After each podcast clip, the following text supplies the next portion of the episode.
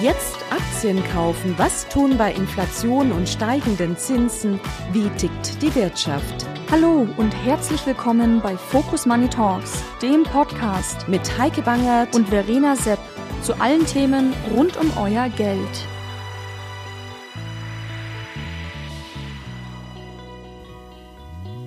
Hallo und herzlich willkommen bei Focus Money Talks. Ich bin Heike Bangert und spreche heute mit einer ganz besonderen Frau. Monika Schnitzer ist die oberste Wirtschaftsweise dieses Landes. Ihr Lebenslauf liest sich so wie das Inhaltsverzeichnis zu einer Pflichtveranstaltung für VWL-Studenten im obersten Semester. Irgendwann nickt man da nur noch. Jahr für Jahr übergibt sie zusammen mit den anderen Sachverständigen des Landes das Jahresgutachten an den Bundeskanzler. Warum das diesmal ein paar Tage zu früh war und warum ihr Vorschlag zur Rentenreform zu einem Aufschrei quer durch die konservativen Lande führte, darüber sprechen wir gleich.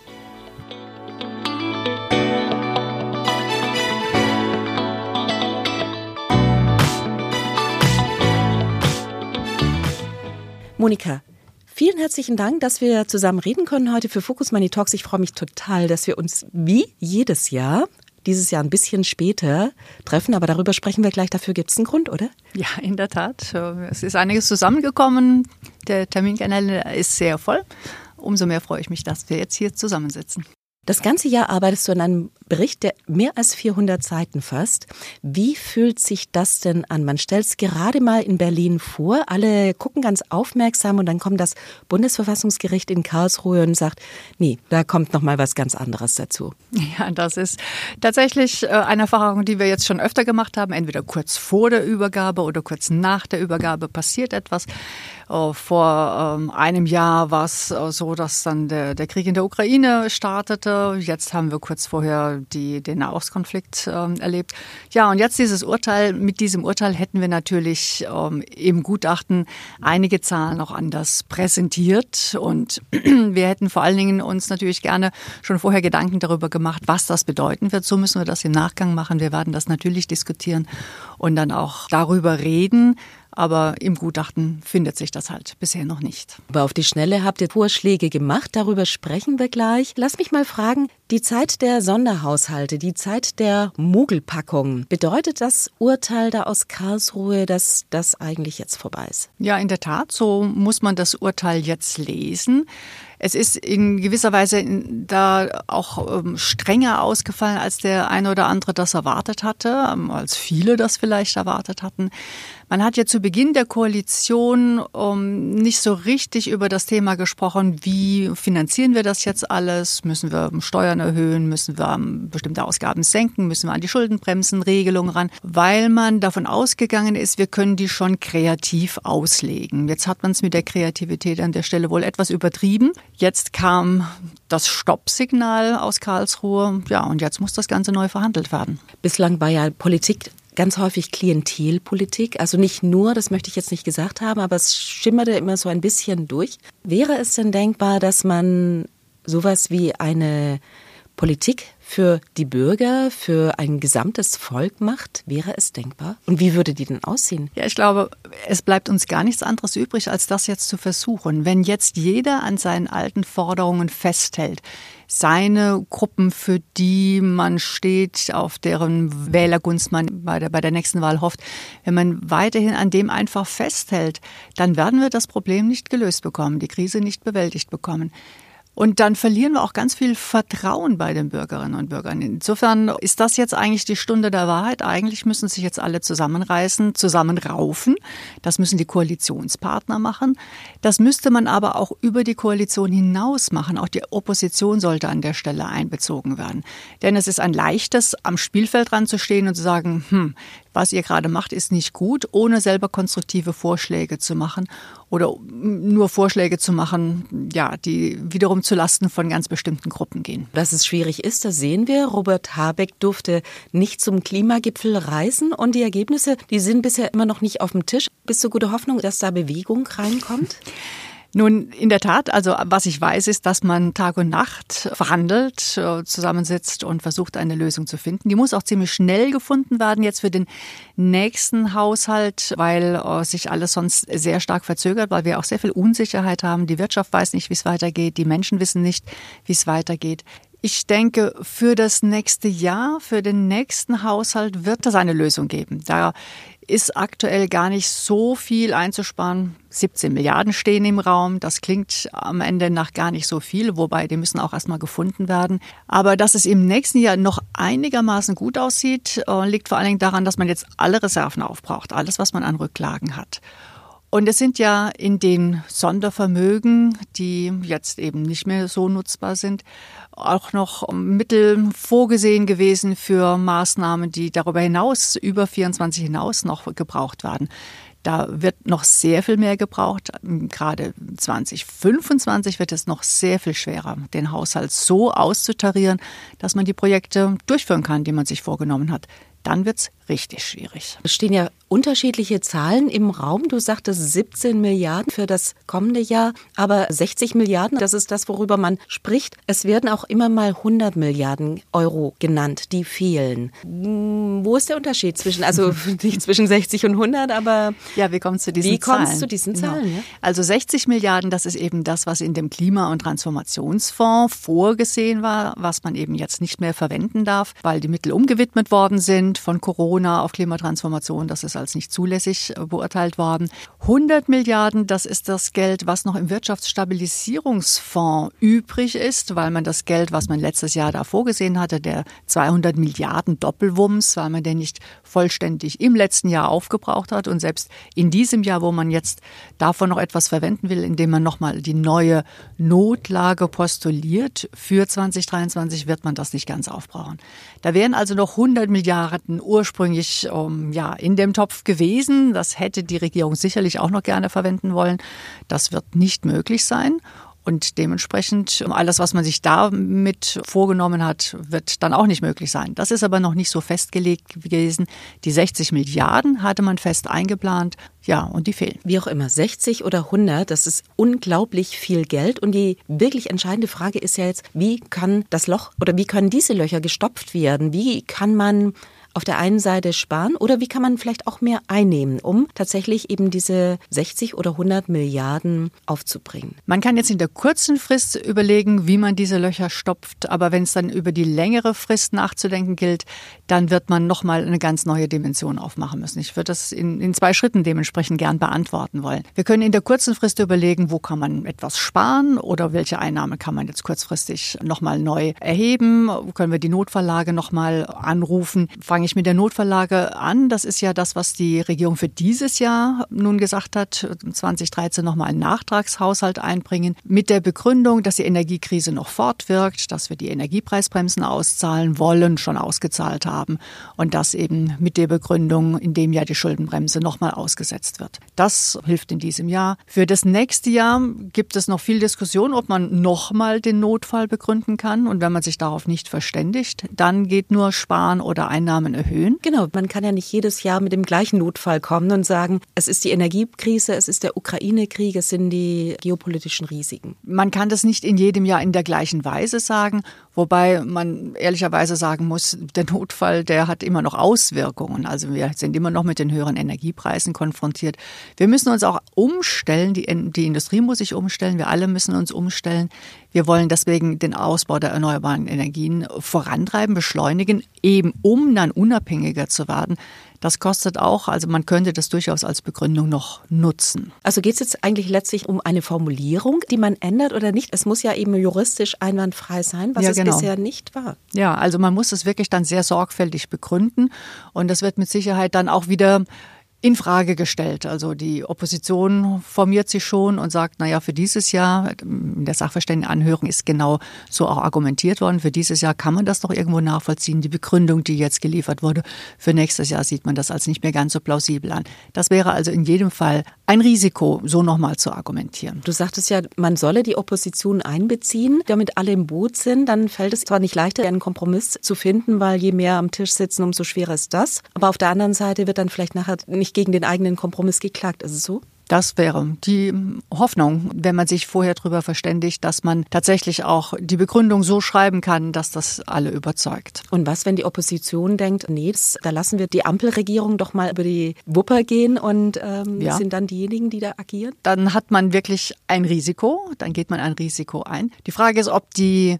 Regierung so darauf erpicht ist, den Karren vor die Wand zu fahren und am Ende dann dazustehen und selber keine Mittel zur Verfügung zu haben, mit der man all das, was zu machen ist, ja auch bezahlen kann. Insofern also bin ich noch nicht so ganz sicher, ob man so ganz auf Konfrontation gehen wird. Lass mich noch mal auf deine Argumentation kommen. Du sagst, für nächstes Jahr, also 2024, wäre das mit dieser Notlage noch mal begründbar. Letztlich käme das ja einem Aussetzen der Schuldenbremse gleich, oder? Ja, genau. Die Frage, wie gesagt, ist, mit welchem Argument genau begründet man? Sagt man Energiekrise weiterhin, um Ausbau erneuerbarer Energien muss vorangetrieben werden, das kostet. Sagt man, wir haben geopolitische Spannungen mit China beispielsweise, müssen uns unabhängiger machen, strategisch unabhängiger, weil wir eben nicht darauf angewiesen sein wollen, die, die Rohstoffe aus China zu bekommen, die, die Chips, die Halbleiter aus China zu bekommen. Wenn wir also so argumentieren, dann wäre das eine gute Rechtfertigung dafür, dass wir jetzt beispielsweise Intel und TSMC, die Halbleiterfabriken, die Chipfabriken, die jetzt gebaut werden sollen, dass man da die ähm, Investitionen unterstützt. Da sind wir schon bei der Verteilung oder Priorisierung. Was soll gemacht werden oder wo kann gespart werden? Was wären deine Vorschläge? Ja, wenn wir im Kleinen anfangen, also wirklich oh, jetzt im Haushalt für die 17 Milliarden, die im nächsten Jahr fehlen, kann man darüber nachdenken, klimaschädliche Subventionen zu kürzen. Da wäre jetzt beispielsweise sowas wie das Dieselprivileg zu nennen. Das ist einfach auch deswegen schon eine gute Idee, weil wir auf der einen Seite wir Elektromobilität fördern wollen. Wir haben bisher Geld bezahlt, um den Kaufpreisdifferenz zwischen E-Auto und Verbrennerauto zu reduzieren, damit es attraktiver wird, hier Elektroautos zu kaufen.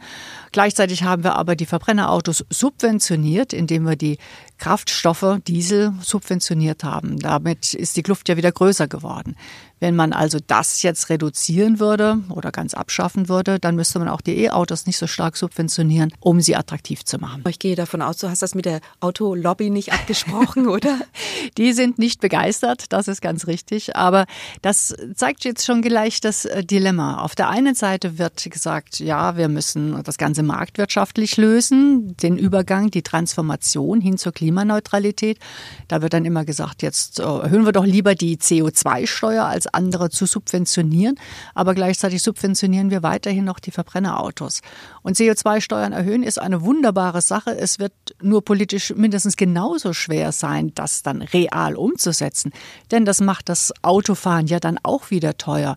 Und das hat man im letzten Jahr sich zum Beispiel nicht getraut, als die Benzinpreise sehr hoch waren und mal dann eben ein Tankrabatt eingeführt wurde mit dem Argument, das kann man den Menschen nicht zumuten. Es ist ja unbestritten, dass Steuern eigentlich nicht erhöht werden sollten, gerade in einer wirtschaftlichen Lage, die wirklich klamm ist, irgendwie für alle Menschen. Die Inflation ist immer noch da, auch wenn sie rückläufig ist.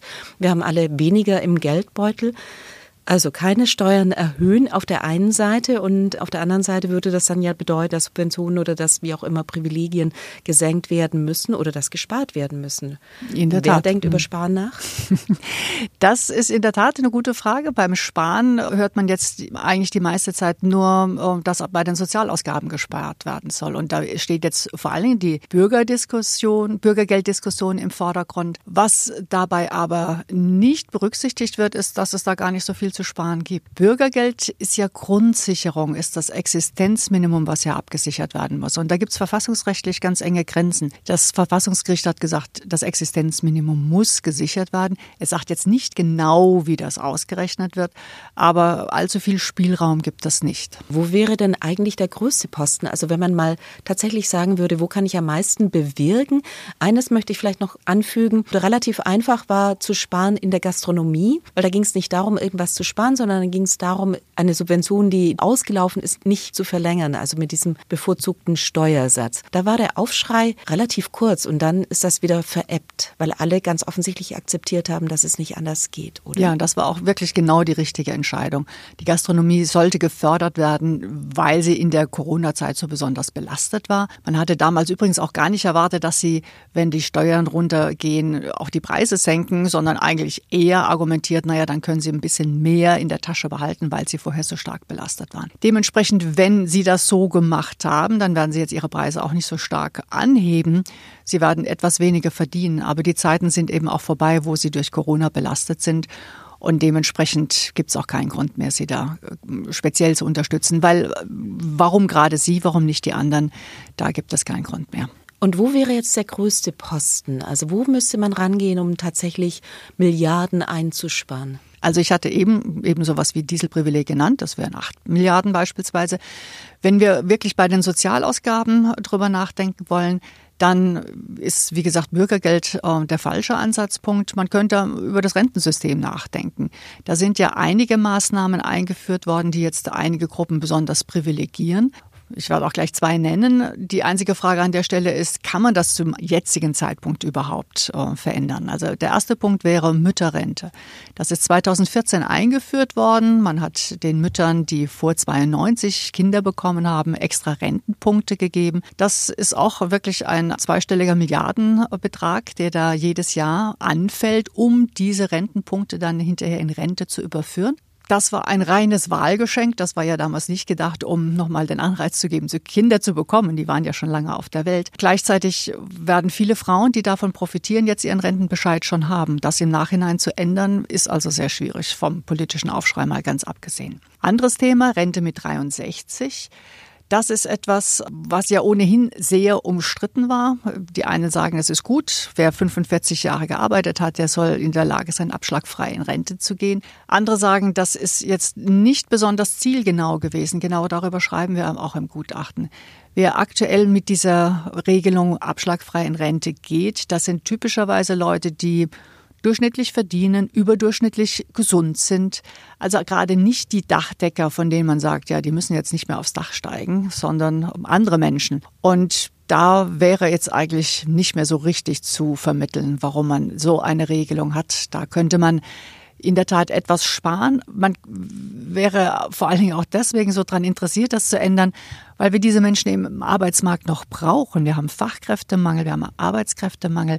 Und wenn wir hier gerade die Gesunden früher in Rente entlassen, dann fehlen die uns an allen Ecken und Enden. Du hattest ja einen Vorschlag gemacht im Jahresgutachten zur Rente. Vielleicht kommen wir dann nachher nochmal drauf. Aber von dem Vorschlag mal abgesehen, es gibt ja mehrere Stellschrauben, an denen man drehen könnte. Sowas wie länger arbeiten oder auch mehr Migration zulassen. Aber mhm. kurzfristig mhm. irgendwie hilft das natürlich jetzt kaum in Bezug auf diesen gekippten Sonderhaushalt oder das Haushaltsproblem der Bundesregierung. Welche Themen sind das noch? Wir könnten als nächstes darüber nachdenken, tatsächlich auch die Einnahmen zu erhöhen. Das ist in der Tat etwas, was überhaupt nicht gut ankommt, zumindest bei dem einen oder anderen Koalitionspartner. Was wir aber auch im letzten Gutachten schon angesprochen hatten. Wir haben im letzten Gutachten darüber gesprochen, dass wir Energiepreisbremsen einführen und das auch für richtig gehalten, weil durch die hohen Energiepreise manche Menschen sehr belastet sind, einfach dann die Heizung gar nicht mehr, die Heizungsrechnung gar nicht mehr bezahlen können. Aber gleichzeitig war auch klar, es gibt Leute, für die ist das kein Problem. Und wir sind in dieser Krise alle ärmer geworden. Für einige ist das ein richtiges Problem, für andere nicht. Dementsprechend, weil man das nicht zielgenau machen konnte, man konnte nicht sagen, wir, wir machen es abhängig vom Einkommen, haben wir damals vorgeschlagen, doch eine begrenzte Abgabe von denen zu verlangen, die sich das leisten können. Ein Energiesoli beispielsweise.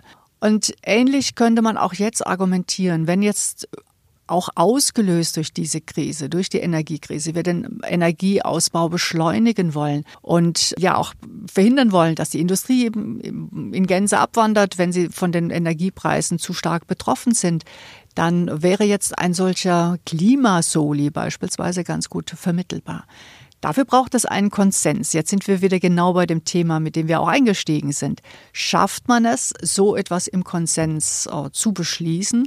Oder wird das einfach wieder nur Wahlkampfthema, sodass man sich am Ende nur versucht, wechselseitig sich zu machen, ohne auf das große Ganze zu schauen. Ich würde mir wünschen, dass man sich hier zusammenrauft. Okay, wir sprechen jetzt über Wunschdenken und nicht Realität. Wenn du das beobachtest, Deutschland wird ja auch von außen betrachtet und beobachtet ganz stark. Deutschland ist die einzige Industrienation, große Industrienation, die in der Rezession ist. Es gibt schon Probleme, die von außen betrachtet nicht so gut aussehen. Man könnte tatsächlich sagen, ein solcher Gesellschaftspakt wäre notwendig, um das zu tun. Aber siehst du das wirklich, wenn du die Politik beobachtest, würdest du realistischerweise denken, dass das zustande kommt? Die letzten Monate haben mich da jetzt nicht sehr zuversichtlich gestimmt. Ich kann nur hoffen, dass man jetzt den Ernst der Lage erkennt. Denn die Lage ist ernst, in der Tat. Also wenn diese Mittel jetzt ausfallen, man sie nicht für diese Investitionen nutzen kann, wie sie gedacht waren, gibt Ärzte Abschätzungen dazu, dann kann uns das ein halbes Prozent Wachstum im nächsten Jahr kosten. Wir hätten für nächstes Jahr ohnehin nur 0,7 Prozent Wachstum. Das wäre meine Frage gerade gewesen. Genau, wie viel genau. bleibt davon übrig? Nichts? Dann bleibt ja. nicht mehr viel übrig. Und ja. die anderen, wie gesagt, ganz richtig, die entwickeln sich weiter.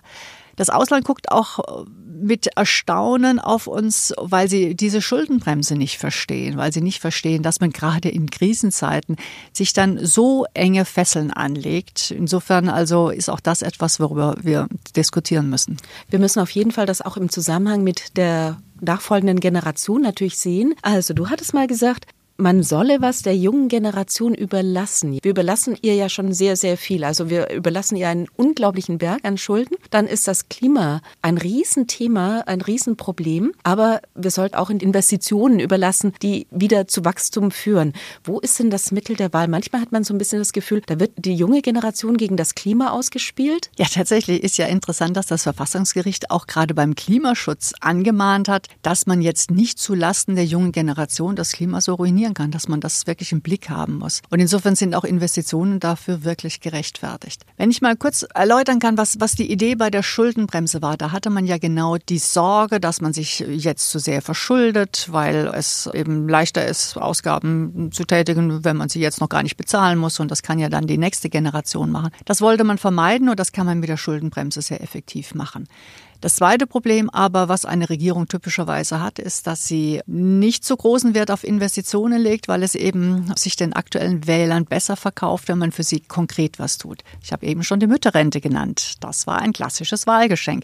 Man hätte stattdessen diese mittleren, diesen zweistelligen Milliardenbetrag auch nehmen können, um die Bahn zu sanieren, um die Brücken zu bauen, die saniert werden müssen. Hat man nicht getan. Und warum? Weil man im Grunde die Last erst in der Zukunft gesehen gesehen hat und kurzfristig dachte, ja, das können wir ja einfach verschieben. Jetzt haben wir den Salat. Wir haben jetzt wirklich massive Defizite in der Infrastruktur und müssen das irgendwie stemmen. Also hier geht es wirklich zu Lasten der nächsten Generation. Und hier hilft uns die Schuldenbremse überhaupt nicht, denn man spricht zwar immer dafür, ja, jetzt müssen wir halt priorisieren, aber die Priorisierung hat eben nicht stattgefunden, weil man doch immer nur kurzfristig an die Wähler denkt. Und was finden die jetzt gut? Rente mit 63, Mütterrente, all das. Es ist aber auch der Schuldenberg, ja. Der Schuldenberg ist ja unbestritten auch eine Bürde für die junge Generation. Also wie kann man das Dilemma auflösen, dass man auf der einen Seite sagt, die haben diesen Schuldenberg und auf der anderen Seite aber fehlen die Investitionen. Also muss man da so eine Art von guter Balance finden? Ja, in der Tat. Also die Idee ist ja, mit äh, Schulden das zu finanzieren, wovon die junge Generation auch noch etwas hat. Also wenn wir jetzt wirklich unsere Infrastruktur verbessern, dann ist das ja etwas, wovon dann auch die junge Generation profitiert. Im Übrigen Schuldenberg, also von Schuldenberg können wir, glaube ich, aktuell nicht reden, wenn wir über Deutschland reden. Wir haben momentan die niedrigste Schuldenstandsquote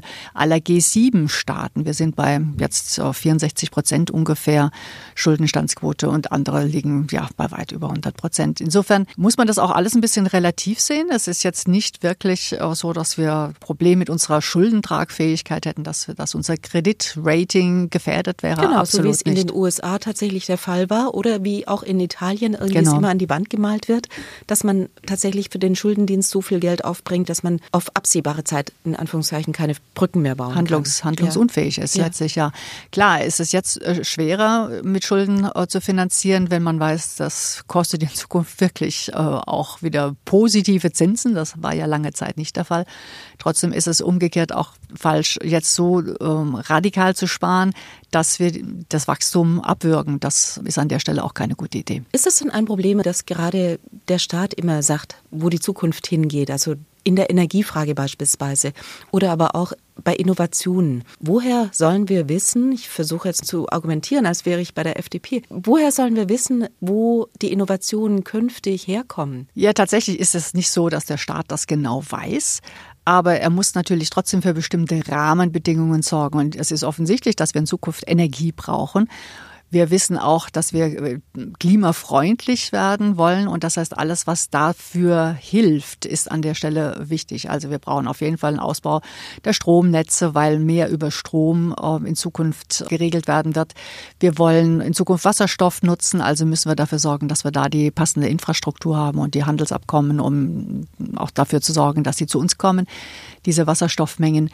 Insofern ist also der Staat gefordert und ähnlich ist das bei der Mobilität. Es ist klar, dass in Zukunft sehr viel mehr über Elektromobilität passieren wird. Also muss man auch da schauen, wie die Anreize gesetzt werden. Ansonsten ist es natürlich äh, Sache der Unternehmen, dafür auch zu sorgen. Und äh, das werden sie aber nur tun, wenn sie wissen, die, die Reise geht auch in die Richtung. Wenn sie erwarten, das kann alles noch eine ganze Weile so weiterlaufen, dann haben sie vielleicht keinen so starken Anreiz, das zu tun. Aber erstmal wird Geld für Intel oder wer, du hattest es eben schon auch gesagt, mhm. Tesla wurde subventioniert. Es werden also Unternehmen hier angesiedelt mit Milliarden Subventionen. Ist das eine Art von guter Industriepolitik? Es ist auf jeden Fall besser, in neue Industrie zu investieren als in alte. Wir haben sehr viel Geld investiert in den Bergbau und haben sehr lange den noch unterstützt, weil wir gesagt haben, das können wir nicht von heute auf morgen abwickeln, obwohl schon klar war, dass es sehr viel günstiger für uns war, Kohle zu importieren und inzwischen wollen wir aus der Kohle ja eben insgesamt aussteigen. Also besser in neue Sachen zu investieren, als ewig lange an alten Dingen festzuhalten. Wir werden vielleicht gleich noch über den Industriestrompreis äh, sprechen. Wäre ich jetzt an der Stelle gar nicht äh, geneigt zu sagen, wir unterstützen die bisherige Industrie und wollen sie unbedingt erhalten, besser in neue Industrien zu investieren. Speziell jetzt ähm, die Chipindustrie, Halbleiter, hat aus zwei Gründen, glaube ich, äh, wirklich sehr viel Sinn, wenn wir das tun.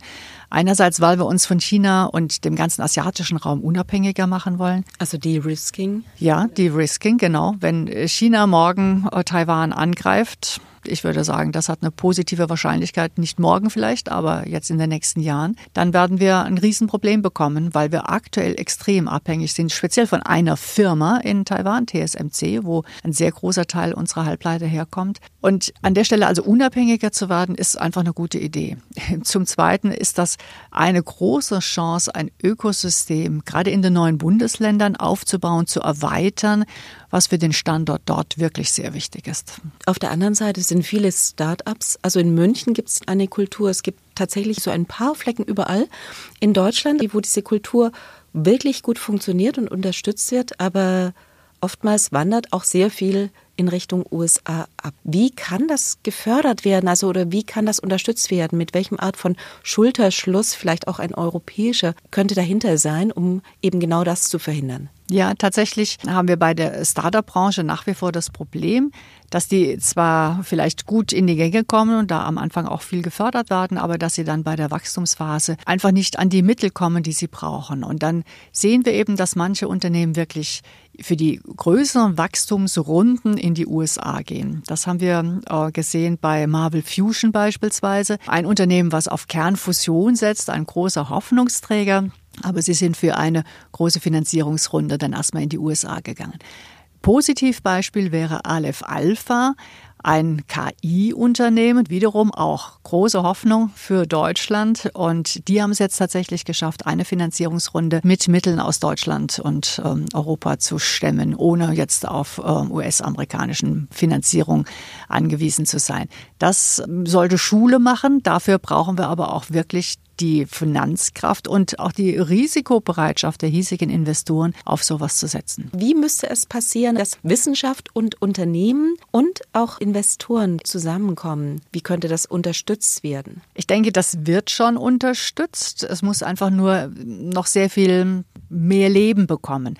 Wir haben Zentren, gerade im Münchner Raum, äh, wirklich sehr viel, was hier passiert. Aber das muss noch mehr Schwung bekommen. Und zwar auch dadurch, dass ein ganz klarer Fokus darauf gesetzt wird. Wir reden sehr viel in der Gesellschaft und in der Politik darüber, unsere bisherige Wirtschaftsstruktur ist so wichtig und muss so erhalten bleiben. Wir reden viel zu wenig darüber, wie können wir jetzt wirklich einen Push kriegen dafür, dass die neuen Dinge bei uns entstehen. Du sagtest Industriestrompreis, der zu Beginn zumindest für die großen und vielleicht auch ein bisschen die alten Industrien vorgesehen war. Ja, in der Tat. Wir reden hier über eine ja zumindest sehr etablierte Industrie. Und ja, die hat uns lange Zeit sehr gut, sehr gut getragen, gute Arbeitsplätze, gut bezahlte Arbeitsplätze geschaffen. Aber man muss schon sagen, da wird es auch einen Strukturwandel geben müssen. In Zukunft wird das Geld mit anderen Dingen verdient. Wir sehen das auch an den Autos. In Zukunft sind die Motoren nicht das Entscheidende, das sind die Batterien. Es ist die Software, die da integriert wird. Das sind die Dinge, die in Zukunft ähm, sehr viel entscheidender für die Wertschöpfung sind. Insofern auf die nur etablierten zu setzen mit ihren etablierten Geschäftsmodellen ist einfach der falsche Weg. Wir sehen auch, das haben wir im Gutachten auch beschrieben, die Industrie bei uns hat einen vergleichsweise alten Kapitalstock und wir haben einfach viel zu wenig junge, innovative Unternehmen, das ist, ist keine gute Aufstellung für die Zukunft. Da müssen wir sehr viel moderner werden. Vom Industriestrompreis nochmal auf die Energie zu kommen. Die Energie ist hierzulande teuer. Ist zwar günstiger geworden jetzt, aber wird auf absehbare Zeit teuer bleiben im Vergleich zu dem, was beispielsweise in den USA möglich ist oder auch in anderen Ländern möglich ist. Die Frage ist, können wir uns eben tatsächlich hierzulande diese Industrie überhaupt noch leisten? Oder sollten wir nicht Deindustrialisierung sagen, juhu, machen wir, das passt. Ja, also beim Stichwort Deindustrialisierung kriegen alle gleich Panik. Ich glaube, man muss das äh, etwas anders auch betrachten. In der Tat, die Energiepreise werden bei uns dauerhaft höher sein als anderswo. Selbst wenn wir sie runterbringen, weil wir mehr erneuerbare Energie haben, das wird in anderen Industrieländern natürlich genauso passieren. Auch USA investieren in erneuerbare Energien. Wir sehen, Norwegen hat mehr Wasser als wir, Spanien mehr Sonne. Also die werden da uns gegenüber im Vorteil sein. Also das heißt, wir werden auch ähm, in Zukunft ein Nachteil sein gegenüber anderen Ländern. Wir waren jetzt schon vorher kein, kein Billigland, was Energie angeht, sind damit einigermaßen zurechtgekommen. Die Industrie wurde effizienter, das muss sie auch in Zukunft werden. Und eine Art, effizienter zu werden, ist eben auch ein Teil der Produktion, die besonders energieintensiv ist, auszulagern. Das haben wir bei arbeitsintensiven Produkten ja auch gemacht. Vieles von dem, was wir heute in unseren Endprodukten verbauen, ist anderswo produziert worden, weil es da sehr viel niedrigere Arbeitskosten hat. Das könnten wir jetzt auch mit unseren Produkten machen, was die Energieintensität angeht chemische Produkte beispielsweise, die voraussetzen, dass man Ammoniak nutzt. Ähm, ja, da muss man dann Ammoniak, das Ammoniak nicht mehr in Deutschland produzieren, was eben sehr energieintensiv ist. Das könnte man von woanders beziehen und dann hier in wirklich sehr wertvolle äh, chemische Produkte einbauen, die dann auch auf dem Weltmarkt sehr gute Preise erzielen. Manche haben da Großbritannien vor Augen, wenn sie Deindustrialisierung hören und denken dann, nee, lieber nicht. Am Ende habe ich dann eben einen ganz eingeschränkten Bereich innerhalb meiner Wirtschaft. Das, ja, genau. Das ist aber nicht das Bild, was mir vor Augen schwebt. Das ist weiterhin durchaus noch ein, ein Land, in dem es Industrie gibt, aber eben fokussiert auf die besonders hochwertigen Produkte, nicht auf einfache Technologien, ja, bei Ammoniak kann man sagen, wir haben sie in Deutschland erfunden. Da können wir nach wie vor sehr stolz drauf sein. Aber das ist etwas, was inzwischen andere Länder eben sehr viel günstiger produzieren können als wir. Wir sollten das nutzen, was wir wirklich anderen Ländern voraus haben. Unsere Technologie, unsere Hochtechnologie, die Erfindungskraft, die Innovationskraft, um damit Produkte herzustellen, die andere noch nicht können oder jedenfalls nicht so gut können wie wir, um damit Geld zu verdienen. Und laufen wir nicht Gefahr, indem wir die anderen loslassen, dass beispielsweise in den Apotheken keine Medikamente mehr sind, von denen wir nämlich auch sagen, die haben wir erfunden. Ja, da muss man natürlich eine Komponente schon noch mit einbeziehen. Also wir wollen natürlich nicht völlig abhängig sein von anderen. Wir müssen an der Stelle resilient werden. Wir wollen diversifizieren. Das heißt insbesondere aber nicht alles aus einem Land und sogar von einer Firma zu beziehen. Das hat man tatsächlich verkehrt gemacht und da muss man für sorgen, dass das in Zukunft nicht mehr der Fall ist. Aber es gibt ja viele Länder auf der Welt und da kann man ganz gut diversifizieren. Die Frage ist, müssen wir alle den Gürtel enger schnallen, weil es nämlich kostet. Du sagst, wir müssen resilient werden. Wir müssen wahrscheinlich auch im Zuge der geopolitischen Risiken mehr auf Sicherheit setzen. Das kostet ja im Grunde genommen alles. Auch die Energie ist teurer oder wird teurer oder diese ganze Transformation ist teuer. Also müssen wir tatsächlich alle den Gürtel enger schnallen und akzeptieren, dass wir am Ende weniger haben, als wir in den letzten oder in den vergangenen Jahrzehnten hatten? Ja, tatsächlich bedeutet das vor allen Dingen, dass wir nicht so viel reicher werden in so kurzer Zeit, wie wir uns das vielleicht wünschen würden. Aber damit kann man man dann schon, schon viel positiver. ja, genau. Damit kann man dann wahrscheinlich schon besser leben. Ja, also in der Tat, Sicherheit kostet etwas. Wir haben bisher das nicht gebraucht, nicht gesehen, dass wir es brauchen, sind jetzt erst durch die Corona-Pandemie, jetzt durch die Energiekrise, ja, aufgewacht und haben gemerkt, ui, da haben wir vielleicht ähm, etwas nicht berücksichtigt vorher, was wir besser berücksichtigt hätten. Das Gleiche jetzt durch den Krieg, in dem wir sagen, wir müssen jetzt wieder mehr in Verteidigung investieren. Wir haben vorher 30 Jahre lang in der Hoffnung gelebt, dass das ein Thema ist, was der Vergangenheit angehört. Wirklich Konflikte innerhalb von Europa, für die wir vorsorgen müssen. Insofern also, ja, die Welt hat sich verändert. Wir müssen uns darauf einstellen.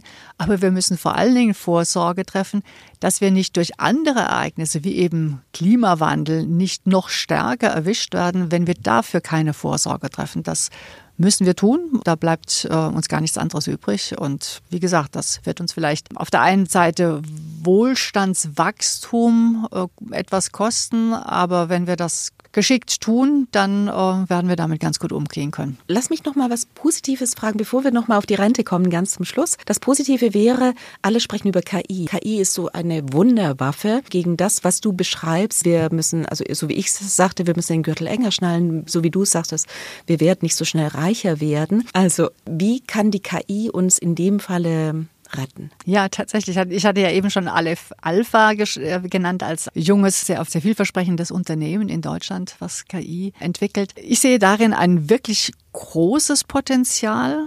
Wir haben über die letzten Jahre, Jahrzehnte erlebt, dass die Produktivitätsfortschritte nicht mehr so groß waren, Technologiefortschritte nicht mehr so für Wachstum gesorgt haben. KI könnte jetzt hier wirklich ein Game Changer, wie man so schön nennt, äh, sein wenn wir sie denn dann auch nutzen. Ich sehe da große Potenziale. Fangen wir mal mit der Verwaltung an. Wir sehen ja, dass wir einen Staatsapparat haben, dem selbst jetzt auch die Fachkräfte ausgehen und gleichzeitig immer mehr zu verwalten hat. Hier um KI einzusetzen, um äh, Bescheide zu verschicken, um, um große Mengen, Datenmengen zu verarbeiten. Das könnte wirklich sehr stark helfen. Und das äh, ist in den Unternehmen natürlich ganz genauso der Fall. Ich kenne auch schon viele Unternehmen, die das für sich nutzen oder zumindest ausprobieren das für sich zu nutzen. Also wenn das geschickt gemacht wird und man sich da nicht äh, selbst ein Bein stellt, indem man das zu schnell, zu stark reguliert, dann wird das tatsächlich unsere Produktivität massiv steigern können. Genau, lass uns noch mal ganz kurz auf das Problem kommen, das, das uns alle betrifft, die Sozialsysteme. Also wir werden alle älter und die Demografie ist nicht gerade dazu angetan, also zumindest nicht in Deutschland, dass unsere Sozialsysteme so halten, wie sie vor Jahrzehnten noch angedacht worden sind. Wie können wir dieses Problem lösen? Ja, wir haben im Gutachten wirklich sehr ausführlich uns mit dem Thema beschäftigt. Einfach auch, weil es jetzt so drängend wird. Wir haben ähm, jetzt die Jahre vor uns, wo die Babyboomer-Generation in Rente gehen wird. Sehr schnell werden da die Fachkräfte vom Arbeitsmarkt verschwinden. Das ist auf der einen Seite schon mal die schlechte Nachricht. Das ist insofern aber auch eine schlechte Nachricht, weil sie dann uns auch als Beitragszahler und Zahlerinnen für das Rentensystem fehlen. Wir haben ja letztlich zwei Ursachen für dieses Thema Rentenfinanzierung, warum uns das so umtreibt. Das eine ist, dass wir länger leben. Das ist ja eine tolle Nachricht, aber bedeutet, dass die Menschen auch sehr viel länger Renten beziehen. Zwischen den 80er Jahren und heute ist es so, dass die Menschen rund acht Jahre länger Rente beziehen, als das eben vor 40 Jahren der Fall war. Und das heißt, das muss irgendwie finanziert werden. Hier schlagen wir vor, dass man das Renteneintrittsalter erhöht. Das ist am Ende, wenn man sich das äh, durchrechnet, gar nicht so viel alle zehn Jahre wäre das ein halbes Jahr länger arbeiten. Genau, du gehst davon aus, von 67, die wir jetzt schon haben, dann erhöht sich das weiter. Genau, dann würde mhm. sich also 2031 sind wir bei 67, das ist ja schon Gesetz. Wenn wir nach unserem Vorschlag vorgehen würden, dann müsste man ab 2051 bis 68 arbeiten, 2071 bis 69, 2091 wären wir bei 70, wenn alles sich so weiterentwickelt. Ich habe gestern mit Franzosen darüber gesprochen, die finden das unvorstellbar.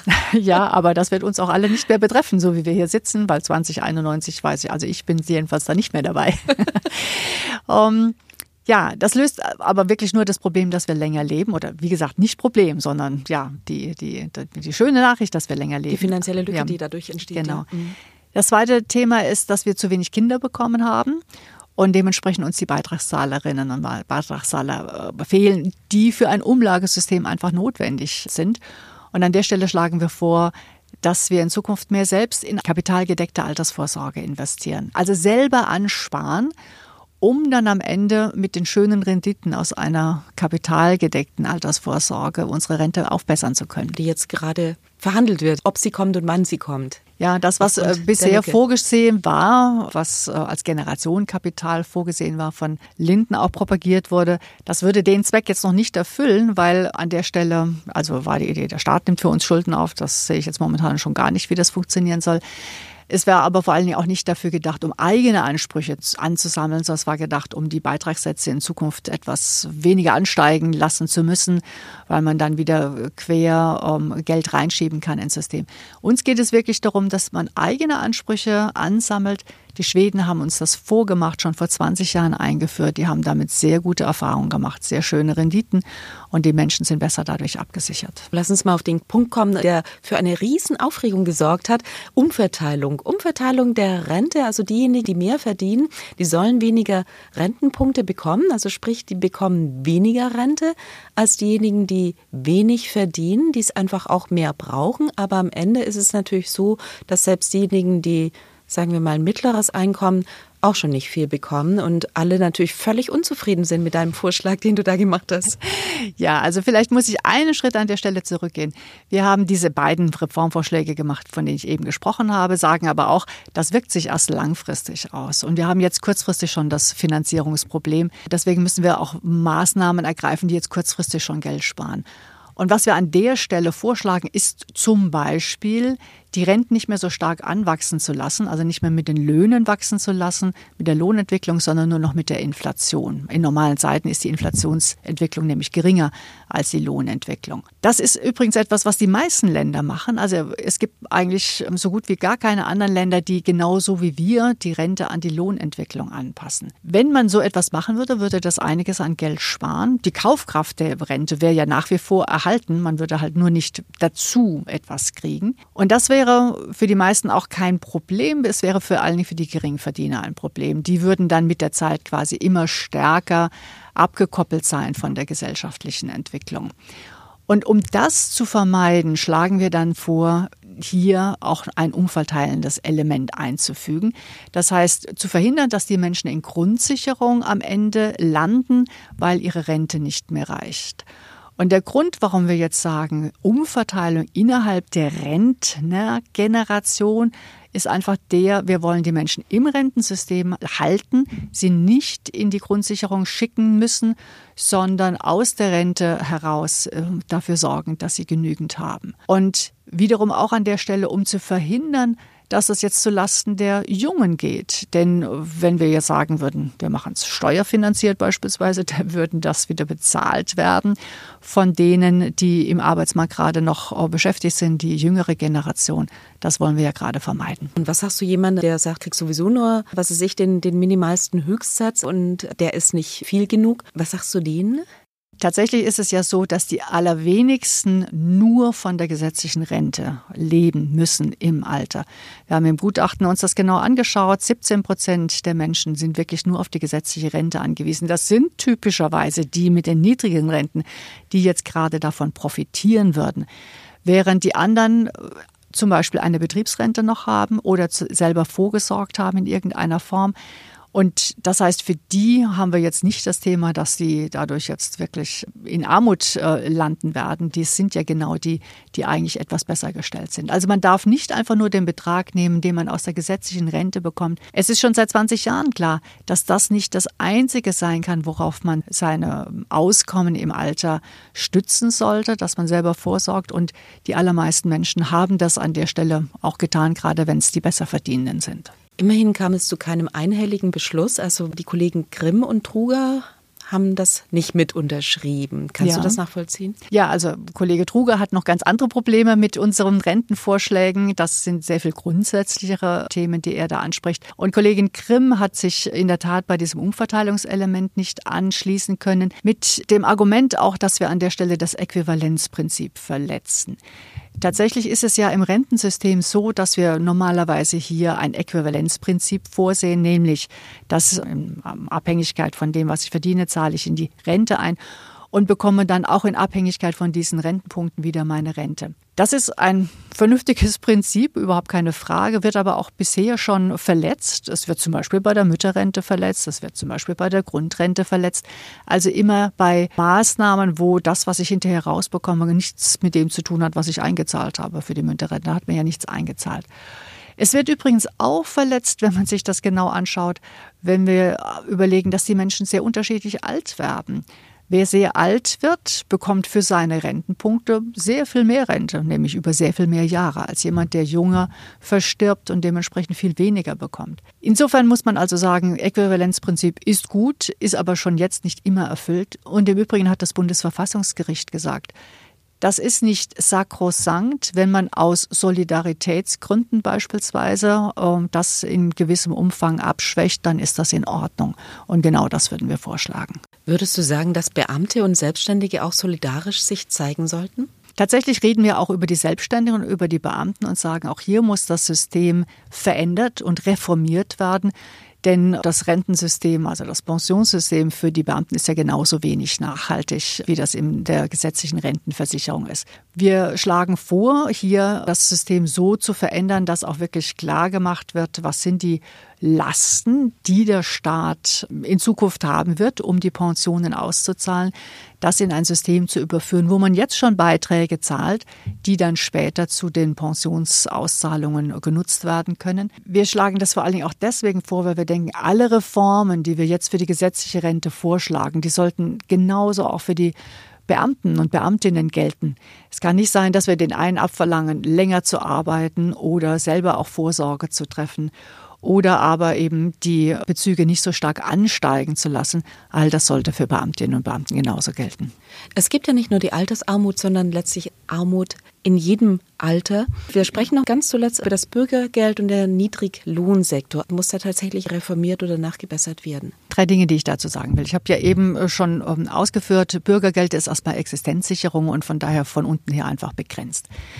Die zweite Sache ist, wenn ich arbeite und nicht genug verdiene, um meine Existenzminimum zu sichern, dann bekomme ich Zuschläge, dann bekomme ich Wohngeld beispielsweise oder ich bekomme Kinderzuschlag, wenn ich auch noch Kinder zu versorgen habe, so dass es am Ende so ist, sobald ich arbeite, habe ich mit diesen äh, Zuschlägen auf jeden Fall immer mehr, als wenn ich nicht arbeiten würde. Das äh, ist erstmal äh, gesichert, weil es manchmal behauptet wird, ja, äh, leichter ist es, äh, nur Bürgergeld zu beziehen, dann kriege ich genauso Deswegen viel. frage ich, ne? Ja, also das, das ist ganz sicher nicht so. Man bekommt immer mehr, wenn man arbeitet weil solange das noch nicht ausreicht, um zum Beispiel so viel zu bekommen, wie man wirklich braucht, dann immer noch aufgestockt wird. Was aber schon richtig ist für bestimmte Gehaltsgruppen ist, dass ähm, wenn ich mehr arbeite, nicht sehr viel mehr dann davon übrig bleibt.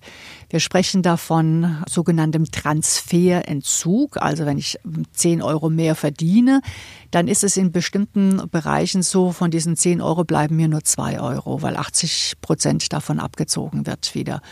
Das äh, in einem anderen Bereich ist es sehr viel mehr, in einem noch höheren Bereich ist es noch mehr, was mir abgezogen wird. Wir sagen, das ist kein glückliches System und haben auch verschiedene Reformoptionen hier durchgespielt. Die ähm, Idee ist, das erstens für alle Einkommensbereiche gleich zu machen, sodass man nicht genau überlegen muss, oh, wie viel kriege ich jetzt, wie viel bleibt mir jetzt da übrig, wie viel wird mir abgezogen und ja, diesen Transferentzug auch niedriger auszugestalten, sodass mir mehr bleibt von dem, was ich mehr verdiene.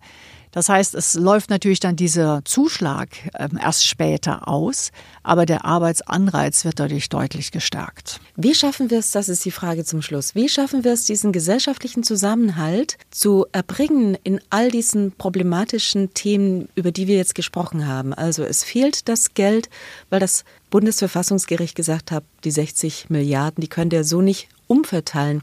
Und es fehlt aber auch das Geld irgendwie aufgrund der Demografie, irgendwie, weil wir äh, Fachkräftemangel haben weil wir mehr für Sicherheit ausgeben müssen und, und, und. Wir sehen einen Rechtsdruck in der Politik. Wir sehen, dass viele Menschen verunsichert sind. Und es, wir sehen aber auch, dass Geld fehlt. Du sagst, wir werden nicht mehr so ganz reich, aber trotzdem scheint das ja bei vielen Menschen eben anzukommen. Wie, wie kommen wir diesen diesen gesellschaftlichen Zusammenhalt, wie bekommen wir das hin am allerbesten? Ich glaube, hier sind wirklich die Politikerinnen Politiker, auch die Medien gefragt, nämlich hier aufzuklären und wirklich ehrlich über die Dinge zu sprechen und nicht Dinge so halb falsch darzustellen, weil sie jetzt ähm, bei der eigenen Wählerschaft besonders gut ankommt. Also gerade bei der Bürgergelddiskussion zum Beispiel habe ich den Eindruck, dass man das nicht so ganz äh, klar jeweils kommuniziert und auf diese Weise sorgt das dafür, dass man Menschen gegeneinander aufbringt. Das ist genau das, was wir nicht brauchen können. Dann denkt der eine, ich werde hier benachteiligt und die anderen, denen geht's hier super gut. Also ich glaube, jemand, der Bürgergeld bezieht, ich kann mir nicht vorstellen, dass der sich jetzt wirklich äh, auf der Sonnenseite des Lebens wähnt. Insofern also ein ehrlicherer Umgang, äh, wirklich informieren, nicht so stark polarisieren und am Ende als Gesellschaft sich klar zu machen, uns geht es immer noch um so viel besser, als es anderen Menschen in anderen Regionen der Welt geht. Und äh, ich rede jetzt nicht nur über die, die am allerärmsten dran sind, sondern auch in anderen Ländern Europas. Also wir jammern hier wirklich immer auf sehr, sehr hohem Niveau hier so ein bisschen ähm, sich einzukriegen und zu sagen, jetzt reißen wir uns mal zusammen und schauen mal, was gut läuft und versuchen das noch besser zu machen, als immer nur zu denken, andere kriegen noch mehr und irgendwie bei dich jetzt gerade schlecht behandelt. Das, das wäre, glaube ich, der richtige Schritt.